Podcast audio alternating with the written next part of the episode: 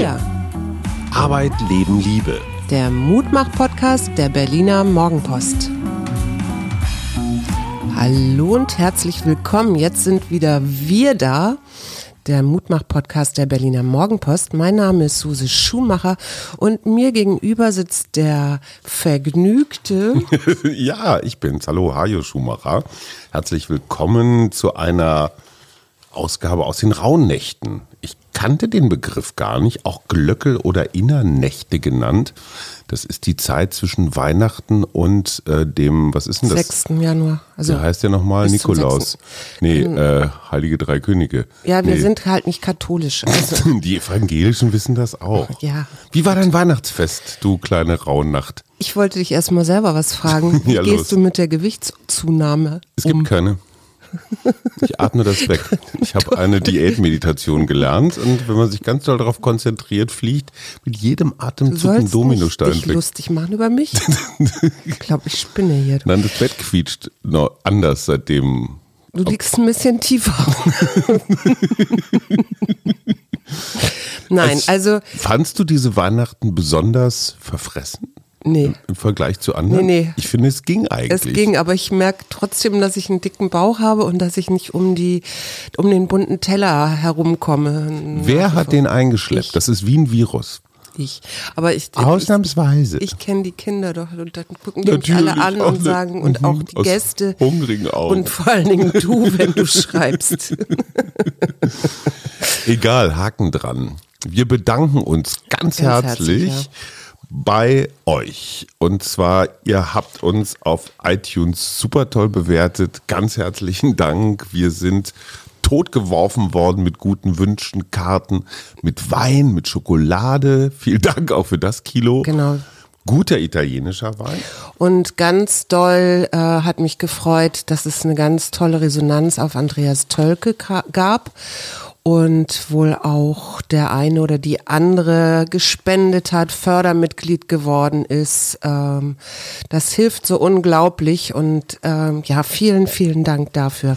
Sabine und Norbert waren das mit dem Wein und das war sogar ein richtig guter italienischer. Ja, und es gab auch noch einen Baumkuchen, der aber irgendwie verschollen ist. Ne? Also wenn ihn ein Amazon-Bote gefuttert hat, gönne ich ihm das von Ja, vollstem. Herzen, aber vielleicht hätten wir ihn teilen können.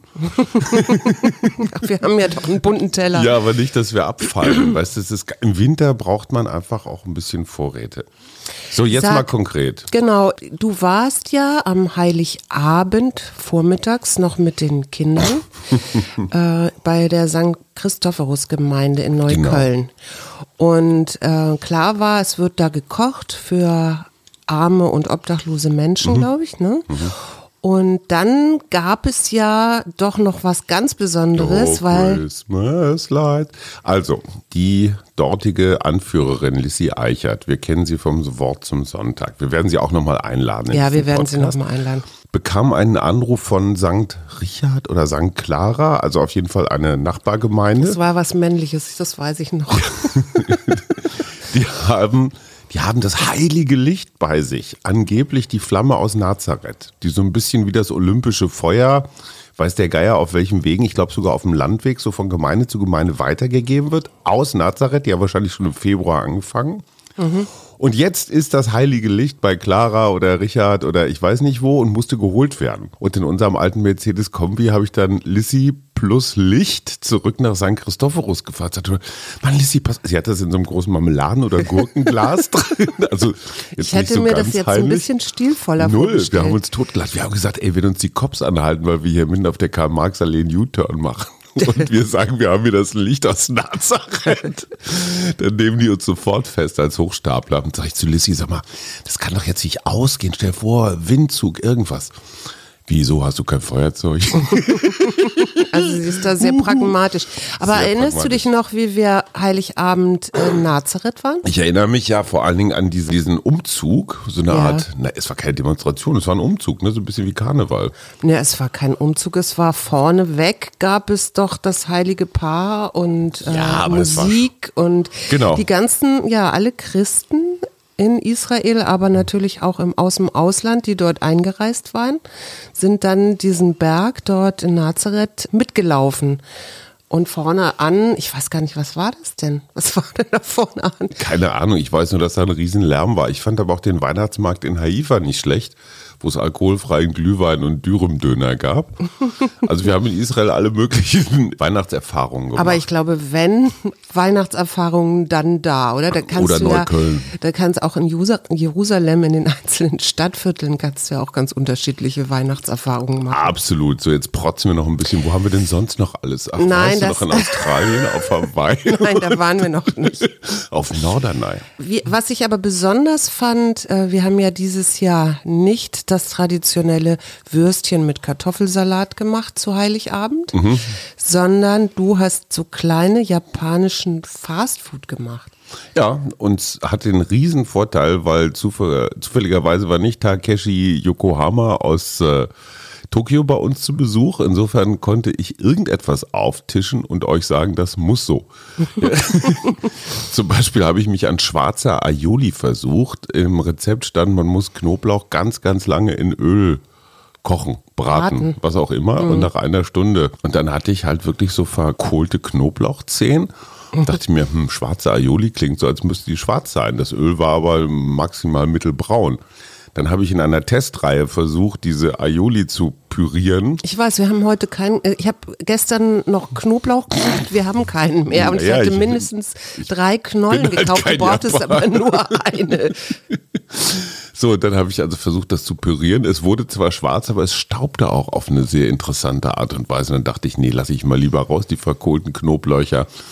Ja, ich weiß, kann man googeln. Vielen Dank. Äh, dann beim nächsten Mal. Was fand, ich fand den Brokkoli nicht schlecht. Ja, der Brokkoli war. Eigentlich ein Ungemüse, aber dank des. Was ich viel schöner fand, war, dass ich die den Kindern gesagt hatte, dem, den Großen habe ich gesagt, sie sollen sich einen Salat überlegen und dem Kleinen, der hatte gleich geschrien, er macht die nach den Nachtisch. Und äh, dann hatten die Großen ja einen Spinatsalat mit Sesam. war sehr lecker. Der wunderbar passte zu dem japanischen. Und Fritz, ähm, ich habe irgendwann, glaube ich, mal zwischenzeitlich gefragt, ob das da im Ofen, wie, ob das irgendwie eine Uhr hat oder ob er da irgendwie eine Uhr gestellt hat oder Ja, es war auch schwarz. Ähm, also es war irgendein Oreo-Kuchenteigboden. Wir haben jetzt noch vier Pfund Mascarpone im Kühlschrank. so. Also falls jemand noch den Fall- Mascarpone braucht. Falls irgendjemand Gewichtsprobleme hat, im Sinne von, da müssen noch Löcher gestopft werden. Wir sind bestens ausgestattet. Was ich ja endlich geguckt habe, vielleicht nicht unbedingt ein Weihnachtsthema, aber hat mich total gefreut. Jan Böhmermann hat in seiner ZDF-Show Royal den Querdenker-Chef Michael Ballweg mal zusammen mit netzpolitik.org, auch eine tolle Website, die haben sich den mal angeguckt, was die da so machen. Ja. Total irre. Dem wird Geld geschenkt. Der hat die Markenrechte von Querdenken Stuttgart, also die ganzen Postleitzahlen 030, 040, das wird eben auf T-Shirts gedruckt. Über 60 Artikel in seinem Querdenken Fanshop. Und dann gibt es noch so ein paar Vögel. So eine yoga Also die- der, das ist jetzt ein neues Business oder was Nein, das sind, sagen? nein, in jeder Versammlung, die die Querdenker haben, wird ja irgendwie auch Geld verdient. Ja, ja, aber das meine Die ich ziehen jetzt. T-Shirts an. Ja. Es gibt einen Busunternehmer, der die transportiert. Da sind allein bei den ganzen Demos so um die 300.000 Euro nur Vermittlungsprämien für diese Busreisen geflossen. Dann gibt es einen Anwalt, der verklagt Angela Merkel wegen ihrer Corona-Politik in den USA. Hat natürlich null Aussichten, aber du kannst zum Sonderpreis von 800 Euro kannst du den unterstützen, weil wenn es eine Sammelklage gibt, dann investierst du 800 Euro und kriegst eine Million zurück, weil das ist ja in den USA. Totaler Bullshit, aber egal. Also österreichischer Unternehmer, dann noch so ein sehr, sehr schräger DJ. Also guckt alle bitte in der Mediathek ZDF Royal mit Jan Böhmermann und dann weiß man endgültig, was von diesen Querdenkervögeln zu halten ist. Also Ach ja, und diese am Ende des? Tages nur um Geld oder was? Auf jeden Fall scheint es ein relativ einträgliches Erlösmodell zu sein, weil wenn, ich sag mal, 10.000 Menschen irgendwo zusammenkommen und die Wollen werden nicht- rangekarrt. Wollen wir nicht eine Mutmacherpartei öffnen, äh, ähm, aufmachen? Ich bin Oder kein so? Busunternehmer, Schatz. Ich habe nur Nee, ich, find, ich, ich auch 3. nicht. Ich will auch gar nicht äh, vom Massen sprechen. Nein, aber es ist wirklich, es ist wirklich super, sich das einmal anzugucken.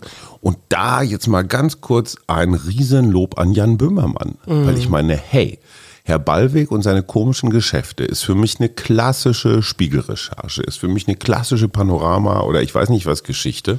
Also klassische Medien, klassische Recherche. Und es ist Jan Böhmermann. Ja. Der auf eine sehr, ich sag mal, gewöhnungsbedürftige, fallen auch manche Kraftausdrücke, aber wirklich lustig und gut gemacht und halt belastbar recherchiert, weil ich meine, der muss sich ja genauso wie jeder andere auch mit Gegendarstellungen und so weiter auseinandersetzen. Mhm. Top-Arbeit. Was mich ja jetzt noch ein bisschen beschäftigt, dass die Querdenker ja jetzt äh, ihre Demos erstmal geknickt haben. Mhm, deswegen. Ach. Ja, der Ballweg hat gesagt, er organisiert keine Demos mehr. Ja. Weil das Interessante ist, er lässt sich nicht spenden. Ich dachte wegen dem Wetter, weil es so kalt ist und weil die hier sowieso keine der, Chance haben. Wegen äh, der Ansteckungsgefahr. Zu Silvester oder wenn, wegen der Ansteckungsgefahr. Nein, okay. also Michael Ballweg, der Initiator, hat tatsächlich sich wohl zurückgezogen. Weil, wenn es tatsächlich so ist, dass das Geld, was er bekommt oder ein Teil davon Schenkungen sind, das darf man steuerfrei und nicht zweckgebunden. Und Menschen können jetzt ihr geschenktes Geld zurückfordern, wenn es nicht so eingesetzt wird wie versprochen. Mhm. Das Finanzamt interessiert sich und, und, und, und. Ah, ja. Und Querdenken hat eben keine juristische Form. Ne? Keine Partei, kein Verein, keine GmbH, kein irgendwas. Mhm. Sondern das ist alles immer Michael Ballweg. Es ist mhm. auch immer nur sein Konto, interessanterweise. Mhm. Okay. Und ich könnte mir vorstellen, also es gibt eine Institution in Deutschland, die macht ja immer das Leben zur Hölle, wenn sie wollen. Das ist das Finanzamt. Das ist Finanzamt. Ja, die meisten Affären, also so Spendenaffären und so, kommt alles immer über das Finanzamt raus. Und äh, egal wie man zu den Herrschaften steht, nein, wir lieben euch ganz wunderbar. Mhm. Die machen einen guten Job. Was war dein größtes Weihnachtsgeschenk? Mein größtes Weihnachtsgeschenk war eine private Geschichte, über das, die du nicht reden möchtest, aber. Naja, das ist ja auch meine Geschichte, aber. Aber das, ich hab, ich war, ich wurde mitbeschenkt, wirklich. Ich, da, ich dann erzähl co, du das. Ich war co-empathisch. Es gibt eine lange und etwas mühselige, ich sag mal, Zwist-Geschichte. Mhm, kannst auch Familiengeschichte sagen. Familiengeschichte, in der du beteiligt bist. Und die hat sich über Weihnachten auf wundersame Art und Weise, das war unser Weihnachtswunder, unser Komet, unser Herzensding, hat sich das gelöst. Mhm. Das hat sich einfach so gelöst. Ja. Und es war wunderbar. Ja, ja, ja. Ich war auch äh, völlig ich war ganz, ganz dankbar oder bin es immer noch und war ganz gerührt auch, weil das ganz herzlich auch war. Ne? Genau. Und deine Geschichte ist auch meine Geschichte, ist auch unsere Geschichte. Ja, ja, natürlich. Weil wenn du sowas mit dir rumträgst, das wirkt sich auf alles Mögliche aus. Mhm. Und insofern kann man das gar nicht trennen. Nee, fand ich super. Das andere war, ich muss eine Heldentat berichten. Am 23. ist schon ganz lange her, war ich in einem 4 Grad kalten See und zwar vollständig. Ach stimmt, wir haben mhm. ja, ja, genau. Als ich nämlich unseren kleinen Jan Böhmermann der Tannenbäume nach Hause geschleppt habe. Und du hast dankenswerterweise nett reagiert. Das wäre auch nicht jedes Jahr so. Nein, gewesen. ich finde den auch wirklich besonders, diesen Weihnachtsbaum. Weißt das du, der ist, ist nicht so eine, der ist nicht sowas äh, vom, ich weiß nicht, Maß gefertigt. ja, so, so mit gerader Spitze und so. Außerdem bin ich das ja gewöhnt. Bei uns zu Hause früher war, wurde auch immer der krummste, schiefste Tannenbaum angebracht, weil mein Vater immer so, weiß ich nicht, 24. morgens, ich weiß nicht, Klar. es fiel ihm nicht ein, aber dann ging er erst los, weil dann kriegte man die billigen Tannenbäume. Genau. Leider auch nur die Restposten. Und genau, die waren dann eben manchmal auch ein bisschen krumm. Ich glaube, wir hatten auch mal einen, der hatte zwei Spitzen oder so, aber ich, ich fand das immer besonders. Und dieser ist ja ein typischer Eckenbaum. Das heißt, man. Wandbaum. Nee, Eckenbaum dachte ich eigentlich, hat der Sebastian Ecken, gesagt. Ja, der Eckenbaum besteht nur aus einem Viertelbaum.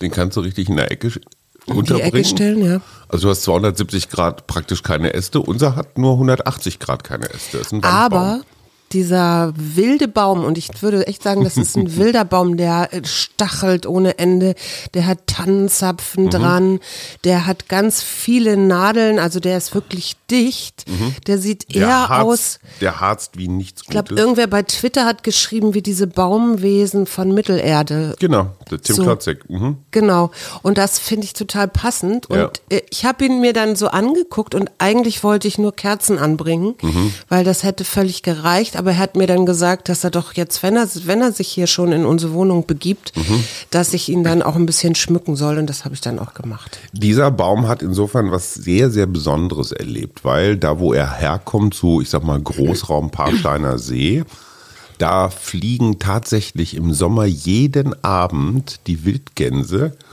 über das Haus, mhm. weil die sich an irgendeinem See, einem verwandten See da treffen ja. und da alle nachts pennen. Ja, ich weiß. Du hast aber jeden Abend dieses Quack, Quack, Quack, Quack ja, ja, und dann diese V-Formation. Das heißt, dieser Baum hat jahrelang Wildgänse über sich fliegen gehabt und er wäre sonst im Schredder gelandet für alle, die die äh, Umwelt bewusst sind, wir natürlich auch. Wir haben ihn praktisch gerettet und ihm nochmal, wir machen es ihm nochmal schön die letzten Ja. Tage.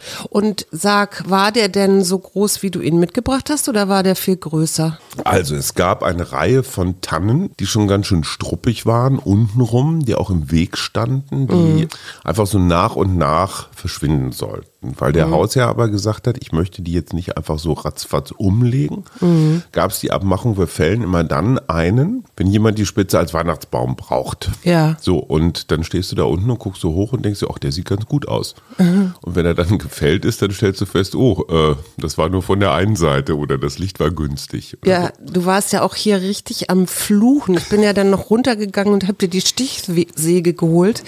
Aber ja, der passte natürlich nicht. Ey, welcher Weihnachtsbaum passt schon in den Weihnachtsbaumständer? Klar. Und du Wobei weißt, du kannst ihn auch nicht ist- einfach von aus dem Fenster schmeißen, weil unten ja der Vorgarten ist, den unser Sohn gestaltet hat. Da machst du ja sofort irgendwelche Büsche kaputt. Das, äh, da da reden wir noch drüber. Kennst du Edith Koizala? Äh, ist das die Dame, die als erstes geimpft worden ist? Ja, weil am Samstag haben nämlich die Sachsen-Anhaltiner eine 101-jährige Frau einfach so geimpft und der Gesundheitsminister Spahn war ganz irritiert, weil nämlich Sonntag als Impftermin abgesprochen war zwischen den 16 Bundesländern. Ja, Aber ich finde, das ist doch ein tolles Zeichen. dass in Halberstadt früh Also erstens wird. sind wir älter als die Dame aus, äh, wie hieß die noch, aus England.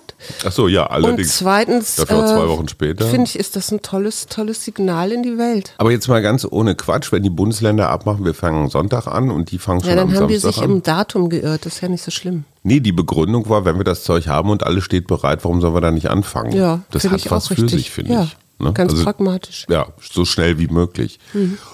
Unmoralische Frage des Tages. Es wurde ja vielfach beklagt, dass der Impfstoff in Deutschland viel zu spät und viel zu wenig und so weiter angeliefert wird. Begründung Europa. Also Mhm. erstmal muss die Europäische Gesundheitsbehörde das testen Mhm. und freigeben und so weiter.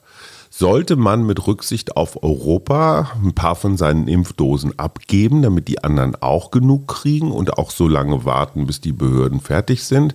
Oder findest du, ey, guck mal, in USA, in England, überall wird schon geimpft, wenn alle so lahmarschig sind, das ist ja wohl schlimm. Pro Europa oder pro Schnellimpfen? Das ist vielleicht eine, das ist jetzt Ja. wirklich mal eine schwierige Ja, Frage. finde ich auch. ich und wir.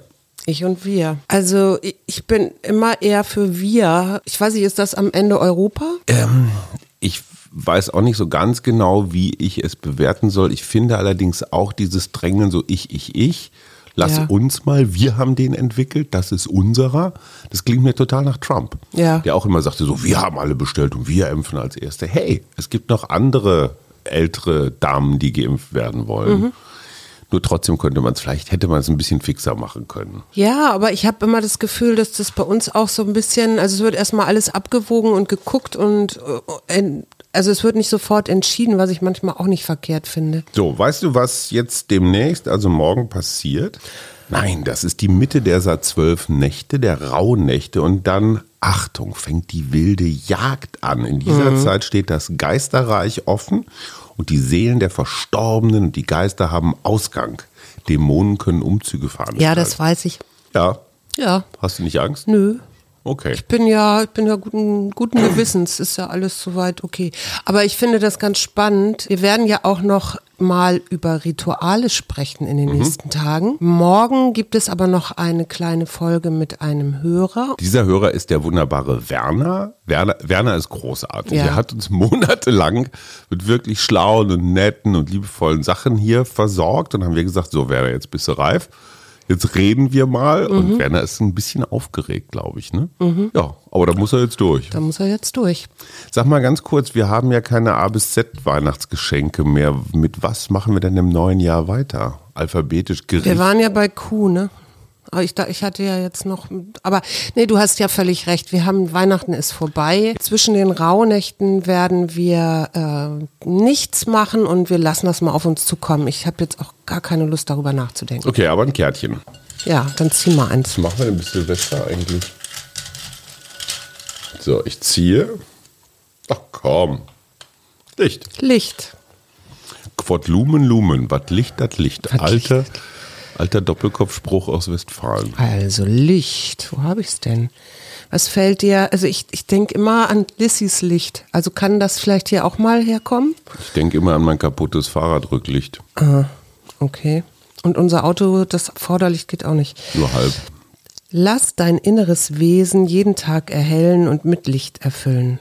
Sei wachsam, unachtsam über Details hinwegzugehen, kann zu Grauzonen und Stillstand führen. Na, dann. Also tragt euer Licht in diese die Welt. Woche zwischen den Zeiten und wir hören uns übermorgen wieder. Bis dahin. Tschüss. Tschüss. Wir. Arbeit, Leben, Liebe. Der Mutmach-Podcast der Berliner Morgenpost.